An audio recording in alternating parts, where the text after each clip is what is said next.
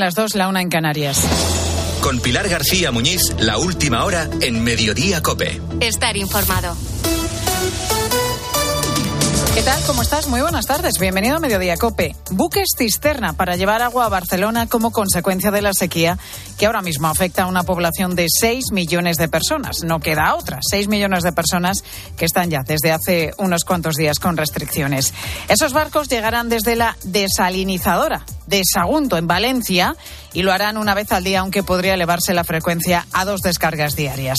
Eso sí, aunque el problema ya lo están sufriendo los ciudadanos, se necesita tiempo para adaptar las infraestructuras y esos buques cisterna estarían operativos para el verano. Es una previsión a la espera de la evolución de la sequía.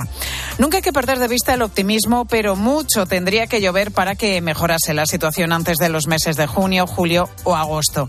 Y si llega el momento, que hay muchas posibilidades de que llegue, la logística tiene que estar preparada porque rellenar estos barcos no es algo sencillo. ¿eh? Para entendernos, no es que se pueda hacer con una manguera conectada a la desaladora. Se trata de un proceso que lleva unas 12 horas por carga a través de tuberías. Cuando esté cargada, esa agua viajará en depósitos de acero inoxidable hasta la ciudad condal y una vez allí se conecta a una tubería para llevarla a los depósitos de aguas de Barcelona para su distribución. Esa agua sería únicamente para consumo doméstico. Al menos ese es el compromiso que tiene el Gobierno con la Generalitat Valenciana, que es de donde sale el agua. El coste de desalar en Sagunto, bastante caro por la cantidad de energía que se utiliza, lo asumirá el Ministerio. El transporte en barcos y la distribución lo pagará la Generalitat Catalana, aunque al final repercutirá en la factura que pagan los ciudadanos. Y si es necesaria, no será una factura barata. Todo esto deja una sensación importante de improvisación. Desgraciadamente, no es la primera vez que hablamos de sequía en España, ni va a ser la última. En mayor o menor medida, es un problema que hemos tenido siempre y que ahora se ha agravado bastante más. Llevamos años con este asunto y a estas alturas, llegar a la solución de los barcos suena a parche de última hora. Es lo de siempre. Cuando llega la hora de prometer, se llenan los cubos no de agua, sino de promesas sobre planes hidrológicos e inversiones.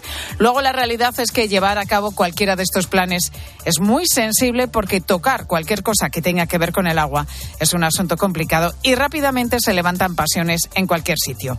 Es un melón que a los políticos les cuesta abrir. No es la primera vez, como te decía, que se utilizan barcos en España para suministrar agua potable. Lo hemos visto recientemente en la isla de La Palma tras la erupción del volcán.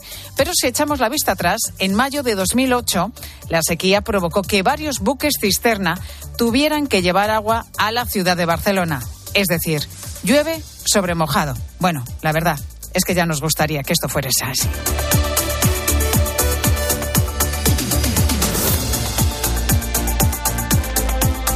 Además de esto, están pasando otros asuntos también destacados que debes conocer y que te cuenta ya Ángel Correas. Bueno, Pilar, pues ya tenemos oficialmente una nueva oferta sobre la mesa para intentar seducir a Carles Puigdemont y no va de agua. El presidente Sánchez abre hoy la puerta a modificar la ley de enjuiciamiento criminal para lograr así que Junts, el partido de Puigdemont, vote a favor de la amnistía. Instrucciones que se prolongan y que incluso los propios fiscales pues, han puesto en cuestión. Que hay elementos que, que podemos incorporar de mejora y que evidentemente pueden subsanar algunas de las dudas que puedan tener estas formaciones políticas. La cuestión es que esta oferta que ha hecho Sánchez en una entrevista en La Sexta plantea al menos dos dudas. Primero, no está claro si ayudaría en algo para acortar la instrucción de los casos que tiene pendientes Puigdemont, que es de lo que se trata. Y segundo, para hacer ese cambio legal, Sánchez necesitaría también de una mayoría absoluta. Así que digamos que estaríamos en las mismas que estamos ahora.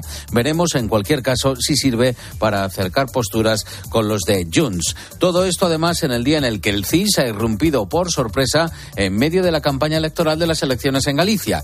Y es que el último barómetro con la firma de Tezanos pone en cuestión la mayoría absoluta del PPE, que sí apuntan la mayoría de sondeos de cara a esos comicios del día 18 de febrero. El CIS a contracorriente. Además, han llegado casi 30 personas en dos pateras en las últimas horas a Baleares, además de las casi mil que han alcanzado también las costas de Canarias durante todo el fin de semana. Y prácticamente el 80% de estos últimos proceden de Mauricio Mauritania. En lo que va de año, además, ya son siete los cayucos que salieron de ese país y que han desaparecido con todos sus ocupantes. Es el drama de los naufragios silenciosos. Y una más, Pilar Zelensky, el presidente ucraniano, que anuncia cambios importantes para lanzar, dice, un nuevo comienzo en la guerra contra Rusia. Por eso plantea un cambio de la cúpula militar, incluido el jefe de su ejército, cuando se cumplen ya 712 días desde que Rusia inició la invasión de Ucrania. Gracias, Correa. José Luis Corrochano, buenas tardes. Hola, Pilar, buenas tardes. Deco sorprendido por la marcha de Xavi. El director deportivo del Barcelona ha concedido una entrevista a La Vanguardia en la que no da por acabada la Liga. El Barça está ahora a 8 puntos del Real Madrid, a 6 del Girona. Se ha mostrado sorprendido por la marcha de Xavi y no da por cerrada la etapa de este entrenador. Todavía no ha acabado. Creo que no, no podemos hablar de la etapa de Xavi como el fin. Para mí aún tiene, tiene más capítulos por delante. Me sorprendió porque mm, al final yo veía ¿no? el mister siguiendo esta temporada y haciendo el plan para la próxima. Mm, mañana, primer partido de la ida de las semifinales de Copa, Mallorca Real Sociedad. La Real ha confirmado la lesión del ligamento colateral de la rodilla derecha de Odriozola y muscular en la zona isquiosural de Geraldo Beckerson baja para el partido de Copa. Escuchas Mediodía Cope. Con Pilar García Muñiz. Estar informado. Camisa blanca pantalones vaqueros, zapatillas también blancas, gesto serio, pero también un rostro notablemente tranquilo para declarar ante el juez. El futbolista Dani Alves, acusado por, eh, por una presunta agresión sexual que le puede suponer entre 9 y 12 años de cárcel, se sienta desde hoy en el banquillo de la audiencia de Barcelona. Daniel Alves, ex-jugador da selección brasileña, es acusado de agredir sexualmente a una mujer dentro de una boate. El caso, como es obvio, ha despertado especial interés en su país, en Brasil, pero hay en total 270 periodistas de más de 40 países acreditados en esa audiencia de Barcelona, en la que está nuestro compañero Víctor Navarro. Víctor, muy buenas tardes. Buenas tardes, Pilar. ¿Qué tal? Aquí estamos. Hay que decir, Víctor, que finalmente el futbolista podrá declarar el miércoles, como ha pedido su abogado. Pero antes de nada, vamos al punto de partida. A los hechos que se están juzgando y que habrían tenido lugar el 31 de diciembre de 2022 de madrugada en la discoteca Sutton de Barcelona. Sí, en esa discoteca de la calle Tuset de Barcelona, donde Dani Alves eh, acudió acompañado. Eh, allí estaba la, de, la denunciante, que es como recordemos la, la, debemos llamar, acompañada de su amiga y de su prima, que por cierto declaran hoy también.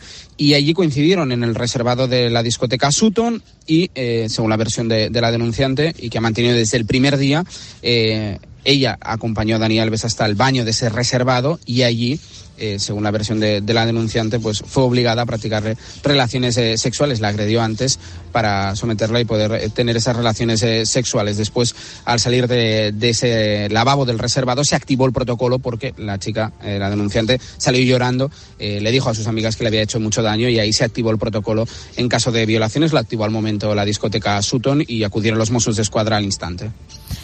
Como decíamos, eh, bueno, a partir de ahí la cuestión fundamental demostrar si fueron relaciones consentidas o no. Y aquí es crucial la declaración de la denunciante. Mar Puerto, muy buenas tardes.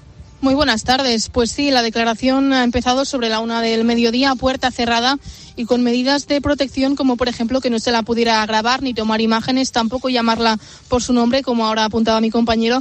Había que referirse a ella como la víctima o la denunciante para proteger su intimidad y también que en todo momento apareciera con la voz distorsionada y sin ningún tipo de contacto visual con el exjugador, declarando en todo momento detrás de un, de un biombo, por lo que nosotros desde la sala de prensa no hemos podido ni escuchar su voz ni tampoco ver nada de su declaración. Decíamos que la Fiscalía pide nueve años de cárcel para Alves y la defensa de la denunciante pide más, hasta doce años de prisión. Y además, Víctor, en contra de Alves juega el cambio constante de versiones que ha dado en el último año el jugador esas cinco versiones. La primera en un vídeo que envió un periodista, el periodista Carlos Quílez, donde en un tono completamente desenfadado, sin ser eh, ni mucho menos conocedor de lo que había sucedido, dijo que no tenía, no había visto a la víctima, que ni la conocía ni sabía nada de ella. Después ya, cuando le detuvieron el pasado 19 de enero de 2023 y al día siguiente, el 20 eh, de enero, eh, lo pusieron a disposición judicial, ahí dio hasta tres versiones, que sorprendió mucho a la justicia. Eh, la primera que se encontraron en el lavabo, pero no sucedió nada, luego que sí admitió que había hablado con ella, que la conoció, y luego que hubo sexo oral y consentido en el lavabo. Ya después, cuando eh, decretaron ese ingreso en prisión eh, provisional de Dani Alves y sin fianza, pidió declarar y cuando volvió al juzgado para declarar eh, admitió que hubo relaciones sexuales, dijo consentidas en todo momento y dijo que había mentido para proteger su matrimonio. Por cierto, hoy eh, eh, debe declarar Joana Sanz, la que es todavía su mujer, se había dicho que se habían divorciado. Hoy la defensa de Dani Alves ha dicho que no, que no se han divorciado y que siguen juntos. Para acabar, Mar, además de Alves y de la denunciante, hay decenas de comparecencias previstas. Sí, así es. Hoy declararán seis de los principales testigos, tres trabajadores de la discoteca Sutton, la amiga y la prima de la denunciante y también la misma denunciante. El martes y el miércoles el juicio se, celebrará solo en turno de tarde, algo poco habitual, pero que se, ha decidido para poder realizar las sesiones lo antes posible. Mañana se prevén hasta 22 testigos y el, y el miércoles con el turno de los informes periciales, el interrogatorio de Alves al no realizarse hoy, las conclusiones definitivas, los informes finales y también el último turno de palabra del acusado. Bueno, pues mucha expectación entre hoy y el miércoles, allí en la audiencia de Barcelona, por este caso tan mediático, seguido en medio mundo, porque hoy mismo había compañeros de hasta 40 países diferentes, junto a nuestros compañeros de COPE en la audiencia de Barcelona, Víctor Navarro y Mar Puerto. Gracias a los dos. Gracias. Gracias. Y este lunes está marcado además por una duda razonable. ¿Ha habido presiones por parte del fiscal general del Estado para que Puigdemont no sea investigado por terrorismo? Y te digo que la duda es razonable porque el fiscal del Tribunal Supremo, Álvaro Redondo, primero emitió un informe en el que defendía que sí hubo terrorismo, pero después, tras reunirse con el fiscal general, Álvaro Ortiz, emitió otro texto diciendo justo lo contrario. Y por eso el PP ha pedido la comparecencia urgente de Ortiz en el Congreso. Y además, siguiendo con las presuntas presiones políticas a los jueces, hoy vuelven a cobrar protagonismo estas palabras. La justicia prevaricadora española pot deixar l'amnistia en paper mullat, combatre els jutges prevaricadors que rebel·len contra l'estat de dret y que sincronizan las Se despachó a gusto la portavoz de Junts, Miriam Nogueras, en el pleno de la semana pasada en el Congreso, atacando con dureza a los jueces españoles sin que Francina Armengol, la presidenta de la Cámara, le dijese ni media palabra. Bueno, pues a raíz de aquello, hoy se celebra un pleno extraordinario en el Consejo General del Poder Judicial para intentar buscar una respuesta de los jueces a estos ataques. Pero no está claro que esa respuesta vaya a ser unitaria. Patricia Rossetti, muy buenas tardes. Hola, Pilar, buenas tardes. La unanimidad es complicada, por no decir imposible. Con ello cuentan los nueve vocales a propuesta del PP que han pedido este pleno extraordinario por los insultos desde el Parlamento. Hasta el último momento perfilan el borrador que se va a presentar esta tarde. Estos vocales ven la necesidad de un pronunciamiento y contundente por parte del órgano de gobierno de los jueces. Además de los insultos con nombre y apellidos, estos vocales critican la actitud pasiva de la presidenta de la Cámara, Francina Armengol, que dio la callada por respuesta y permitió los insultos. Aquiescencia y mutismo de Armengol, decía la nota de estos vocales al solicitar el pleno. El mutismo lleva a la aquiescencia, señalan a COPE fuentes del Consejo. Añaden que es indigno, que es una vergüenza. En su escrito incorporan la declaración del 19 de enero, declaración en la que pedían respeto a la independencia judicial, además de moderación, prudencia y responsabilidad institucional. Gracias, Patricia. Por cierto, que aunque pueden trabajar hasta los 72 años, hoy sabemos que durante 2023 casi la mitad de los jueces que se jubilaron en España lo hicieron de forma voluntaria y anticipada según datos de la Asociación de Jueces Francisco de Vitoria. Otro problema para la justicia española, junto al hecho de que ahora mismo hay 93 plazas de jueces sin cubrir en tribunales de la jurisdicción ordinaria y 22 en la militar.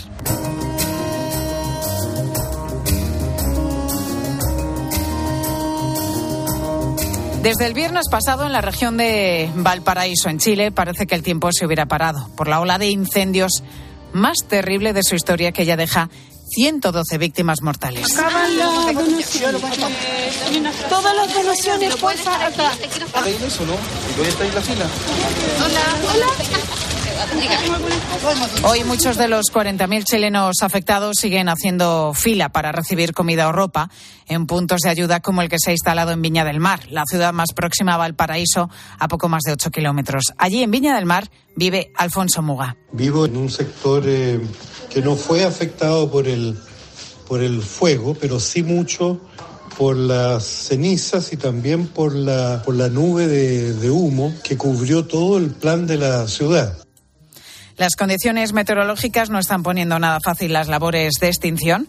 Para que te hagas una idea, en algunos puntos han alcanzado temperaturas de hasta 39 grados. De ahí que el fuego haya arrasado con todo lo que ha pillado a su paso. Frente del incendio tenía más de 20 kilómetros de longitud. Puso eh, en condiciones y tuvo efectos eh, terribles, pavorosos sobre las poblaciones a las cuales afectó, lo cual se refleja en el número de muertos, el número de desaparecidos, en el número de, viviendas eh, destruidas o inhabitables. Ahora mismo en Chile es verano y aunque esperaban esa subida de temperaturas que todos los países estamos experimentando, ni mucho menos pensaban que pasaría esto. Como ustedes se pueden dar cuenta, un desastre en todo sentido. En el aspecto humano, en el aspecto de familias, en el aspecto económico, es un verdadero masazo sobre la ciudad y sobre nosotros sus habitantes. Teóricamente, a partir de mañana martes, las condiciones de calor y viento van a dejar de ser extremas. Recordamos que ya son 112 las personas fallecidas y más de 200 las que están desaparecidas, por lo que si esto se cumple, las labores de extinción serán algo más sencillas y confiemos permitan acabar con, con esta pesadilla.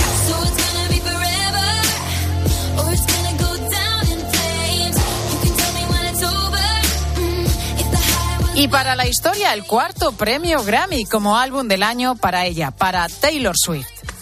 Taylor Swift for Midnight. Ese premio sitúa a la cantante de 34 años por encima de grandes mitos como Sinatra o Stevie Wonder, pero hubo muchos más protagonistas en la gran gala mundial de la música.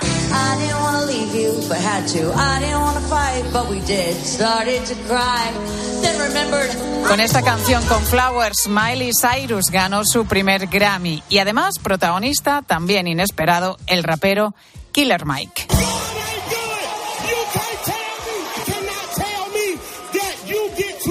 Protagonista en este caso no precisamente por los tres Grammys que recogió, sino porque acabó la noche metido en el calabozo.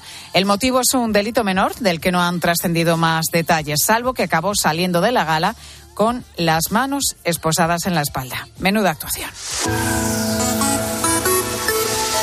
Y hoy en mediodía vamos a hablar también de cómo hacer un buen currículum, cómo hacerlo atractivo, porque fíjate, de media quienes los miran solo dedican tres minutos a revisarlos, así que más nos vale hacerlo bien. Y sobre esto te preguntamos hoy, ¿sabes hacer un buen currículum? ¿Tienes claro lo que debes incluir y lo que no? ¿Tienes el tuyo, por cierto, actualizado? Queremos escucharte a través del 618 83 15 83 618 83 15 83. Ahora tu cope más cercana.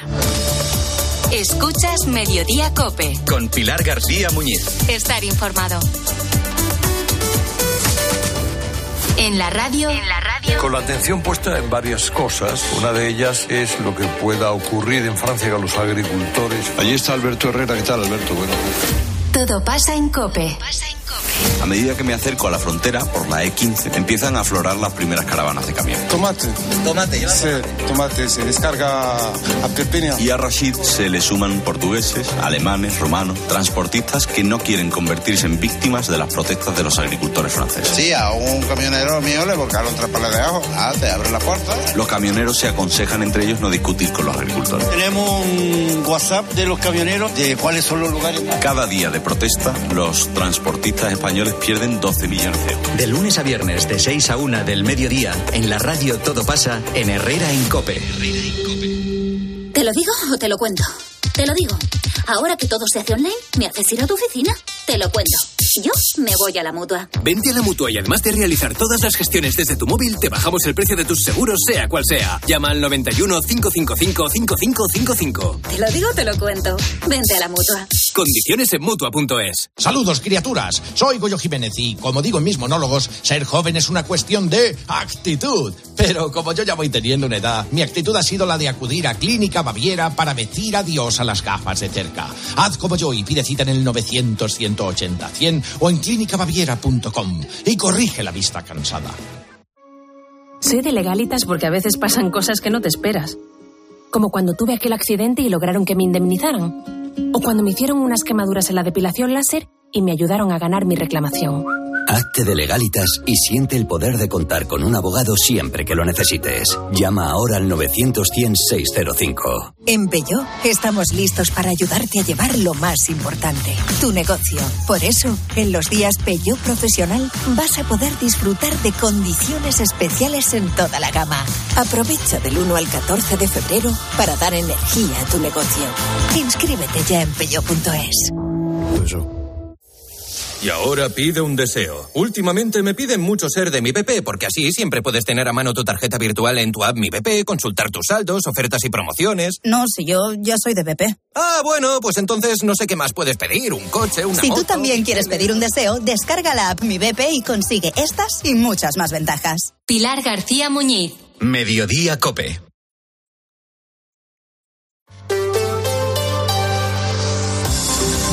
Cope Madrid. Estar informado. Ya se ha desvelado el misterio, ya sabemos dónde se va a disparar la primera mascleta en Madrid.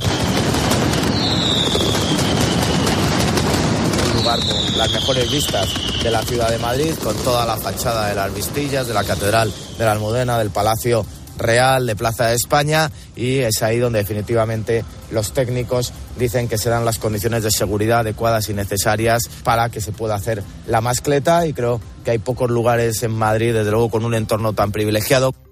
La esplanada de Puente del Rey, como dice el alcalde Martínez Almeida, es el lugar elegido para disparar más de 200 kilos de pólvora el próximo 18 de febrero. Ese domingo es el fin de semana anterior a la crida, la fecha clave en el calendario fallero porque supone el arranque oficial de las fallas de Valencia. El Puente del Rey reúne las condiciones de seguridad para un evento así y además tiene unas vistas privilegiadas. Ramón García Pellegrín, muy buenas tardes.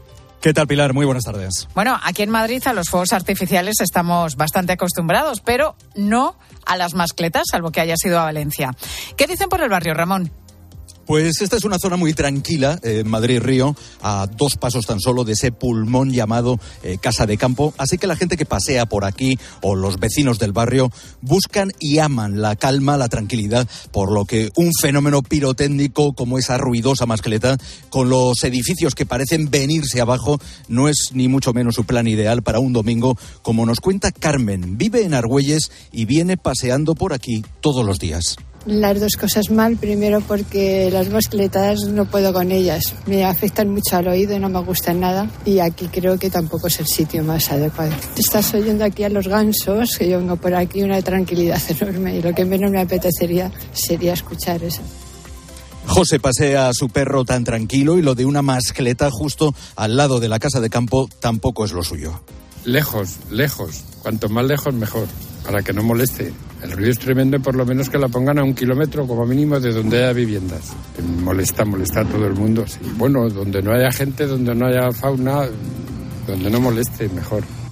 José propone cambiar esa mascleta por algo bastante más estético y menos ruidoso como unos fuegos artificiales. A Paloma tampoco le hace ninguna gracia, nos dice, ese plan de la inédita mascleta en Madrid. Yo creo que la casa de campo no es el lugar para hacer una mascleta porque no sé, es un sitio donde la gente también va un poco para relajarse y salir del ruido de la ciudad y luego no creo que sea lo más sano para toda la fauna que vive aquí. En una cafetería por aquí cerca sí que nos comentan que a los jóvenes este terremoto de hasta 130 decibelios lo mismo les puede gustar. Y una cosa muy importante, Pilar, hay que venir con protección a la mascleta porque ir sin protección puede provocar pérdida de audición. Gracias, Ramón. Veremos qué tiempo tenemos para ese domingo 18. De momento, seguimos con temperaturas agradables por el día. Se esperan de máxima 15 grados, que son los que marcan los termómetros ahora en la Puerta de Alcalá. Cielo con pocas nubes en el centro de Madrid, aunque a lo largo de la semana vamos a ver cómo va cambiando el panorama. Se esperan lluvias a partir del jueves. Dos y 23 minutos de la tarde vamos a conocer cómo se circula por las carreteras de la región. DGT, Jaime Orejón, muy buenas tardes. Muy buenas tardes. A esta hora, afortunadamente, situación fluida y cómoda en toda la red de carreteras de la comunidad. No hay ninguna incidencia que complique la circulación. Aunque eso sí, como siempre, desde la Dirección General de Tráfico os pedimos mucha precaución al volante. Y enseguida contamos cómo ha ido la campaña de vacunación contra la gripe de este año. Excelentia presenta dos conciertos en el Auditorio Nacional. El día 7 de febrero, La Revoltosa, una de las zarzuelas más famosas de todos los tiempos. Y el día 8, el concierto para piano número 1 de Tchaikovsky. Venta de entradas en fundacionexcelentia.org. Recuerda, los días 7 y 8 de febrero, en el Auditorio Nacional. Música de calidad con excelencia. ¿Este año te has propuesto recuperar el pelo perdido? Ven a Insparia, el grupo capilar cofundado por Cristiano Ronaldo, experto en trasplantes capilares que ha cambiado la vida de más de 60.000 pacientes. En un solo día podrás recuperar tu pelo para siempre y con resultados muy naturales. Pide tu cita gratuita en el 900-696-020 o en insparia.es. The Avenue. En un mundo donde el lujo toma nuevas formas, una inmobiliaria destaca por encima de todas. The Avenue. Con una selección de propiedades premium, nos ubicamos en el barrio de Salamanca, calle Velázquez 20. ¿Estás preparado para descubrir un capítulo inigualable en tu vida? The Avenue una nueva era del sector inmobiliario de lujo. Los Fernández son muy amables. 10% de descuento a los clientes que se apelliden Fernández o López o Gómez Plaza como yo, a todo el mundo. Limpie e higienice su hogar y pida su regalo. Los Fernández, General Martínez Campos 29, 91 308 5000. ¿Cómo son los Fernández? Cope Madrid. Estar informado. Un millón y medio de personas se han inmunizado contra el virus de la gripe durante la campaña de vacunación de este año. Empezó el pasado 16 de octubre y ha terminado hace menos de una semana. Todos los virus respiratorios, los más comunes como la gripe, el sincitial que causa la bronquiolitis y el COVID, siguen a la baja. Manu Santos, muy buenas tardes. Buenas tardes, Pilar. El porcentaje de, de vacunados es bastante alto. Unos datos que se traducen en que casi el 70% de las personas de más de 65 años se ha vacunado, cerca de las 850.000 personas. Entre los más pequeños hay otro buen dato, ya que se ha vacunado a más de 85.000 recién nacidos, reduciendo enfermedades como la bronquiolitis. Escuchan la consejera de Sanidad de la Comunidad de Madrid, Fátima Matute. En la Comunidad de Madrid tenemos las cifras de mayor adherencia a la vacunación. En mayores de 65 años hemos llegado casi a un 70%, que es un dato de verdad muy importante y muy valioso. Y luego también eh, tenemos en otros grupos poblacionales recién nacidos una adherencia del 96% fijaros, y lo más valioso es que se ha reducido en un 70% los ingresos en estos niños. Además, el 75% de la población madrileña de más de 80 años ha recibido la dosis de refuerzo frente al COVID-19. Es el caso de Beatriz, que hemos podido hablar con ella y nos aconsejaba que la gente más vulnerable se vacunase. Me las pongo todas, la de la gripe y las del COVID todas. Que debe vacunarse para tener mejor calidad de vida. De momento no, no tengo gripe ni nada, o sea que estoy muy contenta con la vacuna y, y uno está más tranquila. Puedes hacer vida normal. Y es que ahora mismo en la Comunidad de Madrid la curva de la gripe es descendente con 30 casos por cada 100.000 habitantes, tanto para las infecciones respiratorias agudas con carácter general como para la gripe. Así que Pilar, poco a poco parece que la cosa va mejorando. Gracias, Mano. Cope Madrid. Estar informado. Con la fe, vehículo de cuatro ruedas. ¡Coche! ¡Correcto! Con la Y, el concesionario que más paga por tu coche si está bien cuidado. ¡Yamóvil! ¡Correcto! Yamóvil, quien más paga por tu coche. Y ahora ven a conocer nuestro nuevo concesionario Yamóvil en Alcalá de Henares. La tristeza de perder a un ser querido el problema de tramitar la herencia, el conflicto entre los herederos. Solución, porque son los mejores en herencias. martinezlafuenteabogados.com 646-690032 646-690032 ¿Te cuesta entrar en la bañera? Es hora de cambiarla por una ducha antideslizante en un día. Con Duchamanía 91 468 4907 o duchamanía.es. Desafía los límites con Social Energy. Calidad imbatible, precio invencible. Si no, trae tu presupuesto y te lo mejoramos. Descuentos de hasta 3.150 euros con tu instalación premium con dos baterías. Cinco años de garantía en tu instalación con primeras marcas y dos años de seguro todo riesgo gratis. Pide tu cita al 911 77 666 o socialenergy.es. Soy Eduardo Molet y organizo la tercera Feria Senior de Madrid. Encontrarás servicios y empresas de salud, viajes, espectáculo y ocio. El día 16 y 17 de febrero en la Sala Trust del Wizzing Center de Madrid.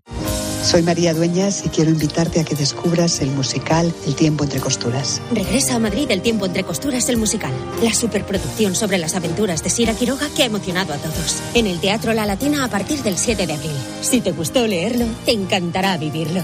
Consigue ya tus entradas en el tiempo entre costuras, el musical.com.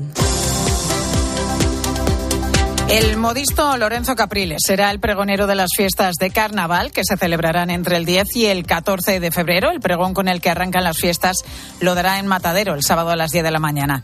A partir de ahí están programadas multitud de actividades en muchos puntos de la capital. Y la policía ha tenido que intervenir para desalojar dos discotecas por exceso de aforo. La primera, la Sala Mimo, en Chamartín, donde el límite de aforo era de 332 personas, pero sin embargo se contabilizaron casi 700. Durante la evacuación, un policía resultó herido tras la agresión de un cliente de 19 años que fue arrestado. El segundo desalojo se produjo en un club de la Latina. Tiene un aforo de 99 personas, pero en el interior se contabilizaron más de 200. Sigues escuchando Mediodía Cope.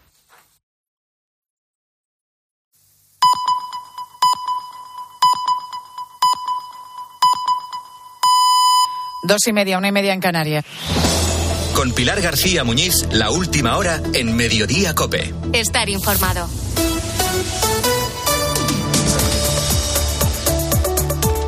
¿Qué tal? ¿Cómo estás? Muy buenas tardes. Bienvenido a Mediodía Cope. A las 10 y 32 minutos ha arrancado en la audiencia de Barcelona el juicio al exfutbolista brasileño Dani Alves, después de que las partes no hayan llegado a un acuerdo in extremis.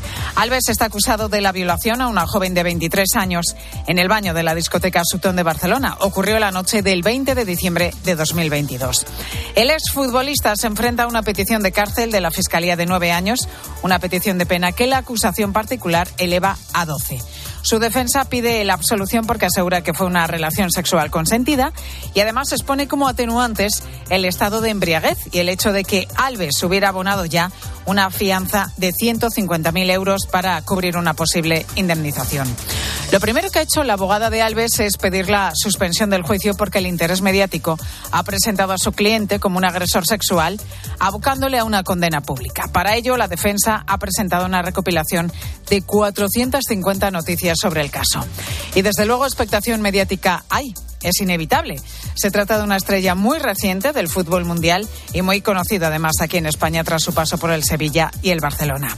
Son más de 270 los periodistas que había acreditados para este juicio, 40 de ellos extranjeros.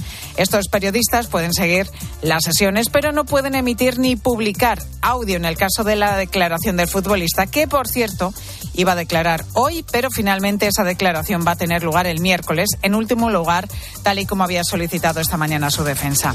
No se podrá escuchar a Dani Alves, pero sí que ya hemos podido verle sentado en el banquillo, aparentemente tranquilo y con una vestimenta sencilla de camisa blanca, pantalón vaquero y zapatillas deportivas también blancas. Ante el revuelo mediático, Alves ha entrado en los juzgados por un camino no habitual para evitar la presencia de los medios de comunicación. En el caso de la denunciante, se han extremado las medidas de seguridad para la protección de su identidad. Esta joven ha comenzado a declarar poco después de la una de la tarde a puerta cerrada, por lo que nadie puede escuchar lo que está contando en la audiencia. La grabación se guardará con la imagen pixelada y con la voz distorsionada. Hay que recordar que Dani Alves lleva en prisión preventiva más de un año, desde el 20 de enero de 2023, cuando fue detenido tras la denuncia de esta chica. En este tiempo ha cambiado, el jugador ha cambiado hasta cinco veces de versión de lo que pasó aquella noche en esa discoteca. Probablemente este va a ser uno de los juicios con más expectación del año. El miércoles podría quedar visto para sentencia, pero es probable que el camino judicial no acabe aquí y solo estemos en un primer escalón. El juicio Alves acaba de empezar. Pues además de esto, están pasando más cosas destacadas como estas tres que te cuento ya con la ayuda de Ángel Correas. El juez García Castellón pide nuevas diligencias en la investigación por el caso Tsunami. Este magistrado está en el centro de todas las miradas mientras el gobierno intenta aprobar la amnistía, pero a pesar de ello el juez eh, sigue adelante con el caso y hoy ordena varias diligencias más. Entre otras pide que la Guardia Civil localice al diputado de Esquerra, Rubén Bassenberg, que podría encontrarse en Suiza. Además, el auto del juez recuerda que los hechos imputados a Tsunami ya fueron calificados como terrorismo desde los primeros compases de la la investigación por estos hechos del año 2019. Los transportistas podrían sumarse a las protestas de los agricultores. La plataforma en defensa del sector del transporte decidirá este sábado si convocan actos similares a los del sector agrario. El ministro Óscar Puente pues no ve motivos para ello. Cualquier paro que se convoque en el sector de transportes en este momento está absolutamente injustificado. Lo voy a repetir, absolutamente injustificado. Si alguna asociación por motivaciones que nada tienen que ver con el sector, que tienen más que ver yo creo que con la política en este momento, quiere sumarse a las movilizaciones que están en este momento promoviendo los agricultores, es una decisión que, asumirá eh, quien la tome. El campo español ha empezado a tomar algunas carreteras. Esta mañana varios tractores han provocado algunos cortes en las provincias de León y de Valladolid. Se prevé que las protestas vayan a más a lo largo de toda esta semana. Y se agota el tiempo para que las plataformas de venta por Internet entreguen en Hacienda los datos de sus usuarios más habituales. Sí, la información de todos aquellos que hayan realizado más de 30 operaciones o que ganasen más de 2.000 euros en 2023 a través de esas aplicaciones como Wallapop, Vinted o Airbnb. De aquí al mes de abril, estas plataformas tendrán que dar todos los detalles de estas ventas. Y nos ha explicado en mediodía Rafael Ruiz, asesor fiscal, que Hacienda va a aprovechar las grandes bases de datos de estas compañías pues eh, para tenernos, no sé si más protegidos o más controlados. Con las nuevas tecnologías, esto es lo que, lo que se ha puesto de moda, que es que eh, muchísima gente acude a Wallapop, acude a, a Airbnb y ahí hay una fuente de datos que a la agencia tributaria no se le puede escapar. Y a partir de las 3 y 5 que nos contáis en el tiempo de los deportes, Corrochano, buenas tardes. Hola Pilar, empate a uno en el derby madrileño con gol en el 93 de Marcos Llorente. El Real Madrid es líder con dos puntos de ventaja sobre el Girona. El Atlético queda a 10 puntos y el Barcelona a 8. El sábado hay un Real Madrid-Girona. El Girona ha presentado recurso por las tarjetas a Blin y a Michel, su entrenador. El director deportivo del Fútbol Club Barcelona, Deco, no da por acabada la liga. Se ha mostrado sorprendido por la marcha de Xavi y no da tampoco por cerrada la etapa de este entrenador. Ayer además Betis 1, Getafe 1, Osasuna 0, Celta 3 y Villarreal 0, Cádiz 0. Hoy se cierra la jornada con el Rayo Sevilla a las 9 de la noche. El Valencia va a presentar esta tarde a Peter Federico, Jonathan Viera va a jugar en el Almería y se marcha Lázaro Vinicius y Damián Suárez se ha despedido del Getafe tras ocho temporadas en el club. En el Mundial de Natación, segunda medalla, la de bronce de trampolín para Nico García y Adrián Abadía y en golf Sergio García perdió en el playoff del primer torneo del Leaf, John Rand fue tercero. Escuchas Mediodía Cope. Con Pilar García Muñiz. Estar informado. Se han puesto hoy manos a la obra gobierno, empresarios y sindicatos para reformar el subsidio por desempleo con cambios que ya te adelanto no van a tener un gran impacto para ayudar a los desempleados a buscar un trabajo, al menos eso dicen los expertos. Por eso hoy en mediodía hemos querido abordar la cuestión del paro justo desde ese otro punto de vista, buscando la manera más eficiente de abandonar las listas de desempleados. Susana Moneo, muy buenas tardes. Hola, muy buenas tardes, Pilar. El currículum es fundamental, pero no siempre sabemos cómo destacar nuestras fortalezas sobre el papel.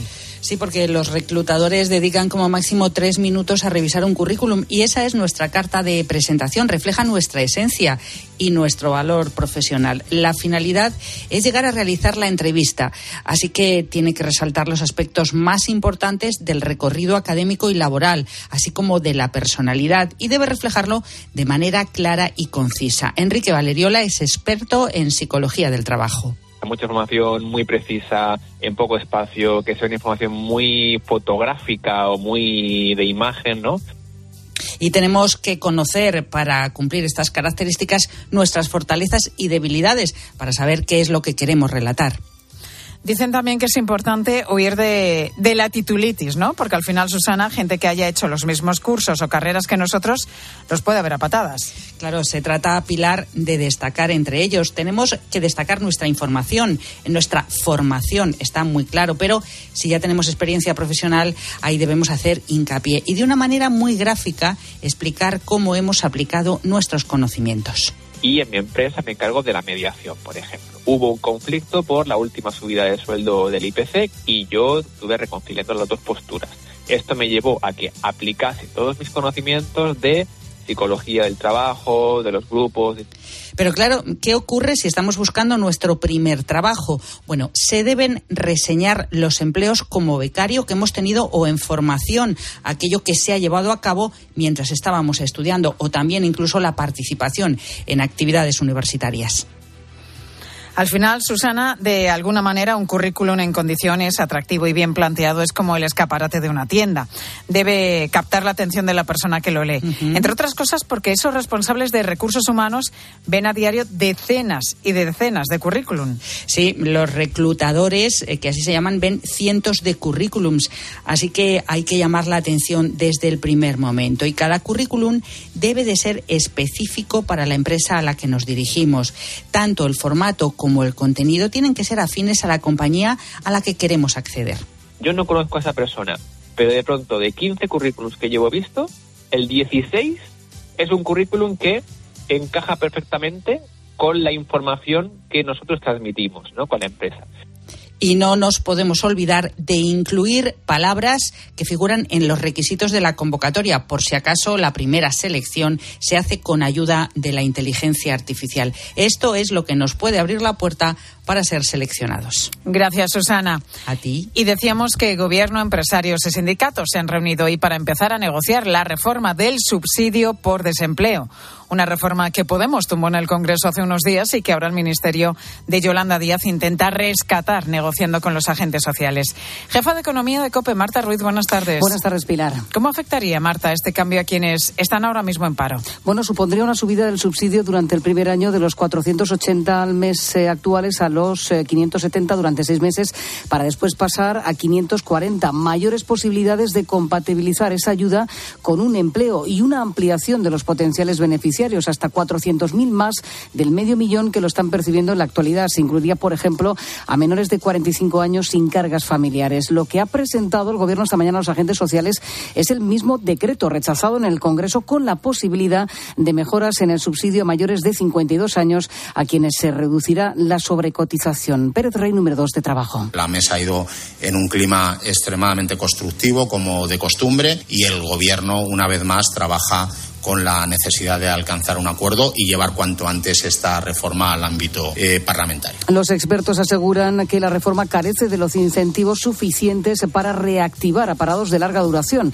que es uno de los objetivos, y que el coste para las arcas públicas multiplicará por cuatro los 648 millones de euros previstos por el Ejecutivo. Bueno, pues una reforma que deja dudas, que va a suponer hasta 2.500 millones de desembolso de las arcas públicas, pero que al mismo tiempo es importante porque Bruselas ha exigido que se lleve a cabo para que España pueda recibir otros 10.000 millones de euros de los fondos europeos. Te estamos contando además la última propuesta ya oficial por parte de Sánchez al independentismo para intentar que Puigdemont dé el sí definitivo a la amnistía. Un cambio en la ley de enjuiciamiento criminal. Instrucciones que se prolongan y que incluso los propios fiscales pues, han puesto en cuestión. Que hay elementos que, que podemos incorporar de mejora y que evidentemente pueden subsanar algunas de las dudas que puedan tener estas formaciones políticas. Un cambio que ha planteado Sánchez en una entrevista en La Sexta. Ricardo Rodríguez, buenas tardes. ¿Qué tal, Pilar? Buenas tardes. Y que serviría para cortar los procesos de instrucción en España, aunque no está claro si podría beneficiar o no a Puigdemont. En busca de esa salida a la amnistía, la apuesta por limitar el tiempo de las instrucciones judiciales y, ante todo, quién debe decidir sobre las mismas supone, desde luego, un aviso directo a jueces como Manuel García Castellano o Joaquín Aguirre en el punto de mira de los aparatistas. La nueva reforma de la ley de enjuiciamiento criminal otorgaría mayor papel decisorio a la Fiscalía sobre el juez instructor de turno, un elemento de mejora, según lo ha definido Pedro Sánchez para contentar a sus socios. La gran paradoja en ciernes es que su gobierno retocó en 2020 la legislación para dejar en manos de la Judicatura los plazos de instrucción y ahora se abre a recuperar la modificación introducida desde el Ejecutivo de Mariano Rajoy en 2015 a favor del Ministerio Público y que combatió el mismo PSOE. Sin embargo, el paso atrás debería satisfacer a Junts como salir al callejón en el que ahora se encuentran para avalar la medida de gracia en su actual redacción. Hay margen para la creatividad, han venido deslizando los socialistas tras descartar modificaciones en la tipificación de terrorismo del Código Penal. Gracias, Ricardo. Y en medio de todo esto, el eh, Gobierno central acaba de anunciar hoy la inversión de 467 millones de euros para desalación de agua en dos nuevas plantas en Cataluña y también un plan de abastecimiento en barco desde la desaladora de Sagunto en Valencia hasta el puerto de Barcelona.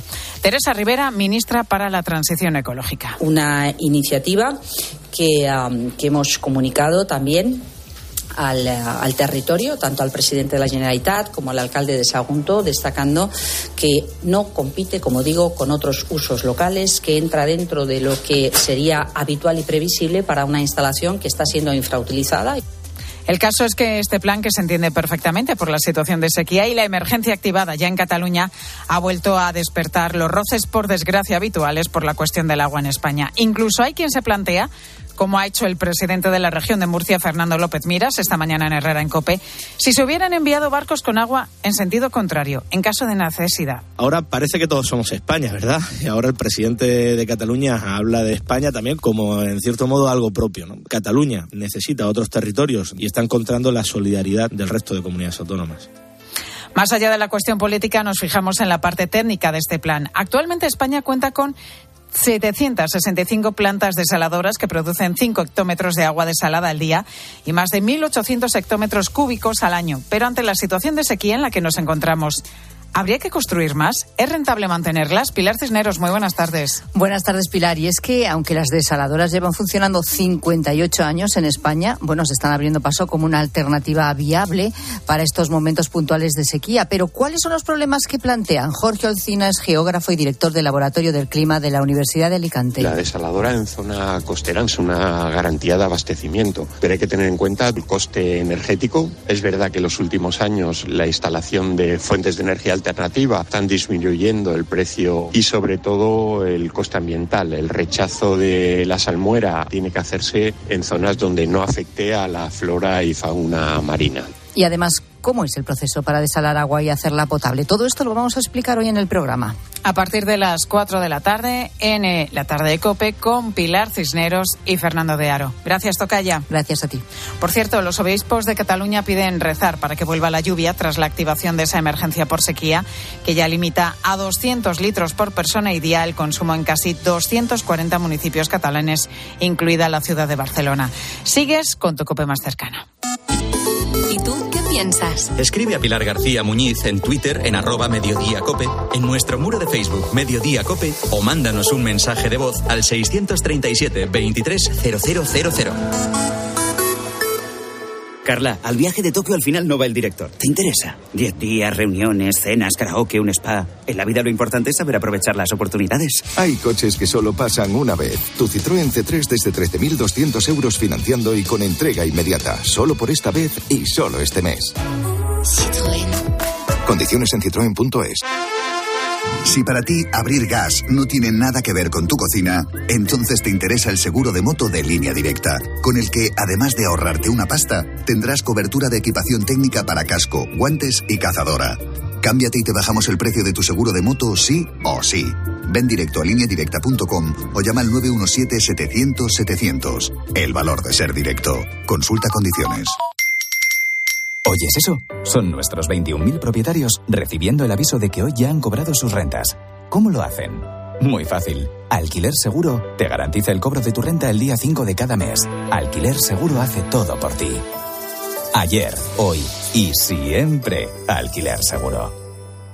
Del 2 al 11 de febrero, cuando vayas al súper o a otras tiendas, puedes hacer una compra normal o la compra de tu vida participando en la gran recaudación contra el cáncer. Al pasar por caja, solo tienes que realizar una donación aumentando el precio de tu ticket desde un euro y estarás ayudando a mejorar la investigación de la enfermedad y la atención a pacientes. Gracias por colaborar con la Asociación Española contra el Cáncer. Más que 60 consigue un sexy 60% de descuento en tus nuevas gafas. Infórmate en soloptical.com. Soloptical, solo grandes ópticas. Te compra tu coche, te compra tu carro, te compra tu buga. Te compra tu furgo, te compra tu moto, te compra tu auto, caravan. ¿Te han hecho una oferta? Te la mejoramos. Has oído bien. Mejor precio garantizado y compromiso de pago en 24 horas. Ven a vernos. Y es que estás regando las plantas, o dando un paseo por el parque, y te vienen vacas a la cabeza. Y no, no estas vacas. Si no estás. En Halcón Viajes sabemos lo que te pasa. Más de 50 años y millones de viajeros hacen que sepamos las vacas que tienes en la cabeza. Reserva ya tu verano con hasta 600 euros de descuento y el mejor precio garantizado. Halcón Viajes. Sabemos de viajeros. Pilar García Muñiz. Mediodía Cope.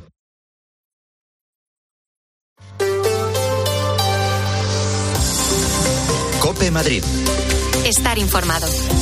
Sentirse solo no quiere decir estar solo siempre. Puedes tener a alguien relativamente cerca, como tus hermanos, tus hijos, tus amigos, y tener no obstante ese sentimiento de soledad. Es lo que se conoce como soledad no deseada y afecta sobre todo a personas mayores, aunque no son las únicas.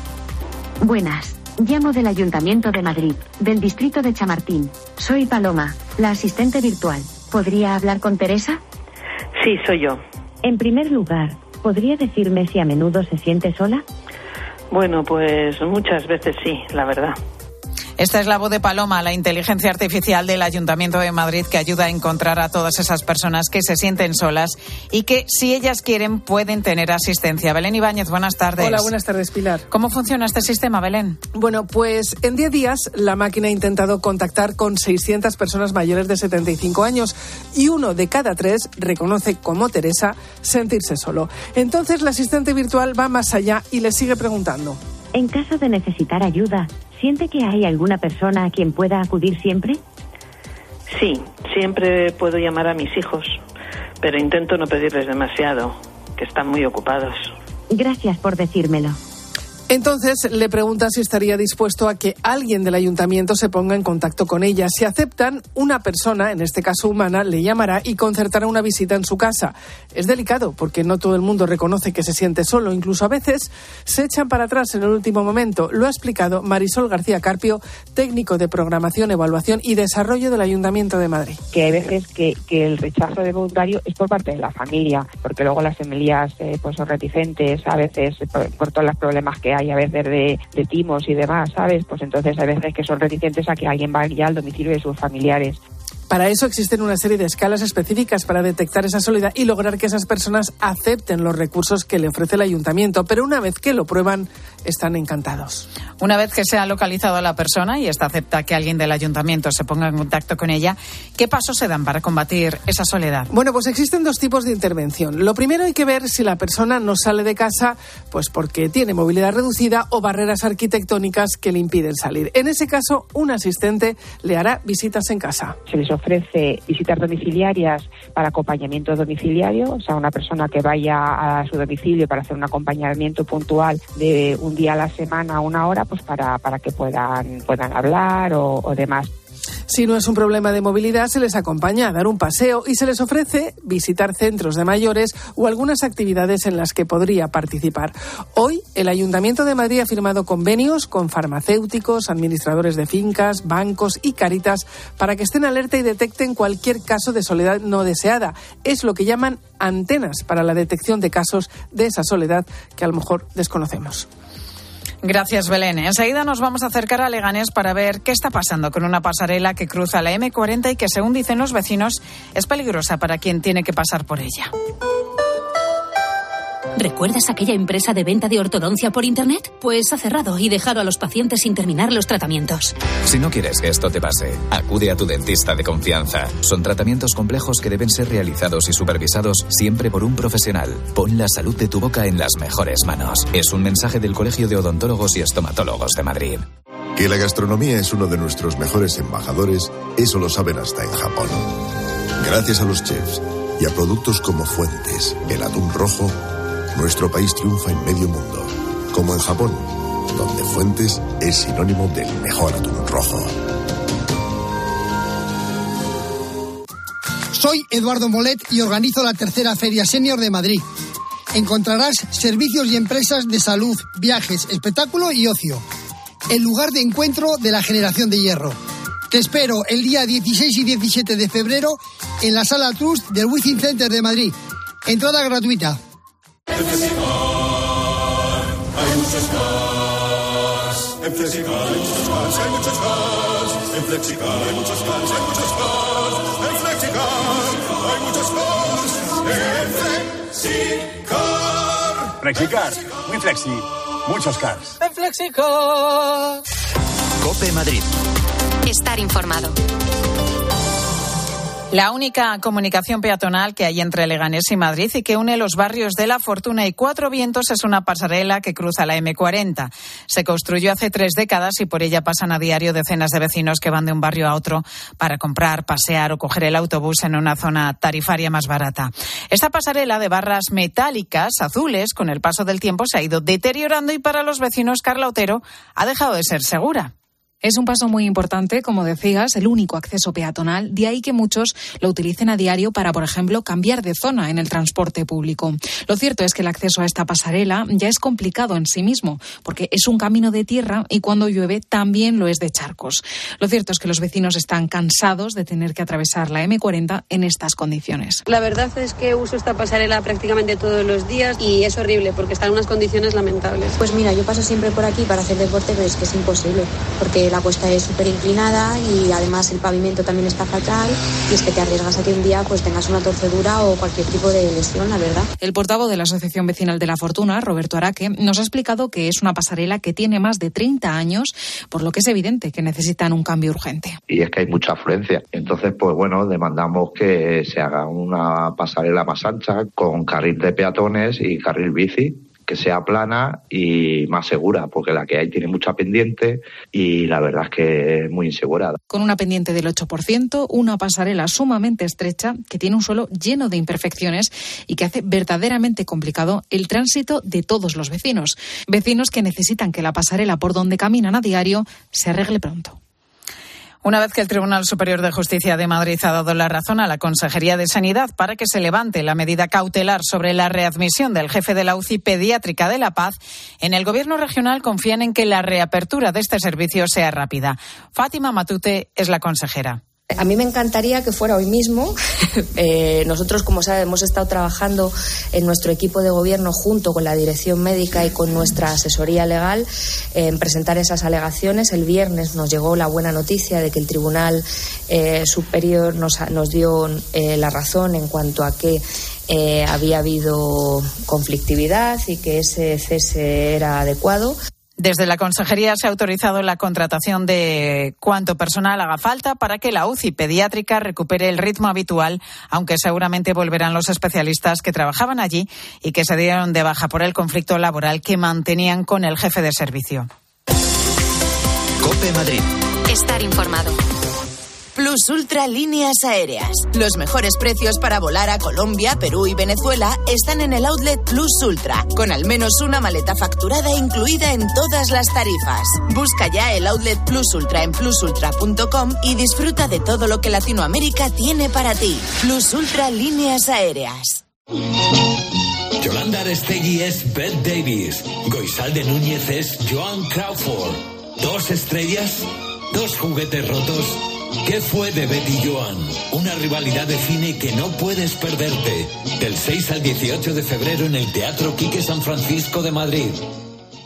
Soy Fran y en 2019 fui diagnosticado de cáncer. Ni la radio ni la quimioterapia me han funcionado. Ahora estoy recibiendo un tratamiento alternativo en la unidad de CRIS contra el cáncer. Cada día miles de enfermos de cáncer piden otra oportunidad. Entra ya en criscancer.org. Fundación Cris contra el cáncer. Investigación para otra oportunidad. Ya que quieres cambiar tu bañera a ducha antideslizante, aprovecha para reformar tu baño completo con duchamanía.es. Llama ahora 91 468 4907. En mi casa el fútbol es motivo de divorcio. Yo soy de un equipo y mi marido del otro. Lo que se monta en casa. Bueno, a veces nos echamos a suerte a ver quién duerme en el sofá. Pero a la hora de venirnos arriba y celebrar la victoria de nuestro equipo, lo tenemos los dos clarísimo. Después del fútbol, atrapallada. Cocina gallega, gallega de verdad. Paseo de las Acacias 12 junto a Embajadores. Si quieres vender tu casa en menos de 10 días, estarás firmando en notaría la venta con Seneas. Llámanos al 91 639 9407. Gracias, Grupo Seneas. Siete millones de euros aprobará la Comunidad de Madrid en ayudas para las cerca de 100.000 personas vulnerables que se van a quedar fuera del sistema de las tarjetas monedero. Esta medida, aprobada por el Gobierno central, dejará sin alimentación básica al 70% de las personas que reciben comida a través de programas sociales, sobre todo los bancos de alimentos. Sigues en Mediodía Cope.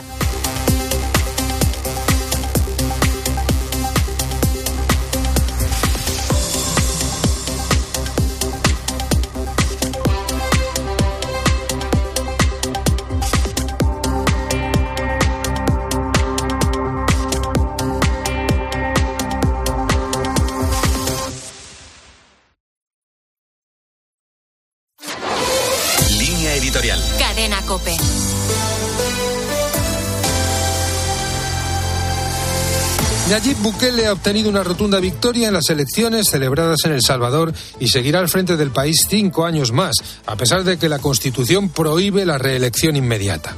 Bukele cuenta con una altísima popularidad por su política de seguridad y por su guerra contra las pandillas. En 2015, El Salvador era el país con mayor número de homicidios per cápita en el mundo. Ahora es uno de los más seguros. Pero la seguridad en El Salvador ha tenido un alto precio. La supresión de libertades fundamentales y la falta de seguridad jurídica. En contra del criterio de los organismos internacionales, Bukele ha instaurado un régimen de excepción permanente. En los últimos 20 meses han sido detenidas más de 72.000 personas acusadas de pertenecer a las maras o de haber colaborado con ellas. En muchas ocasiones, los presos pierden todo tipo de derechos, incluida la atención sanitaria. Entre los detenidos hay también activistas y promotores de los derechos humanos. Toda Centroamérica necesita seguridad y estados fuertes capaces de hacer frente a las bandas, pero no a cualquier precio. El fin no justifica los medios.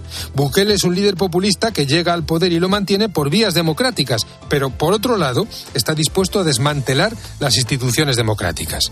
Estamos ante otro caso de autocracia, una tentación para toda América Latina. A un 5% de los ciudadanos latinoamericanos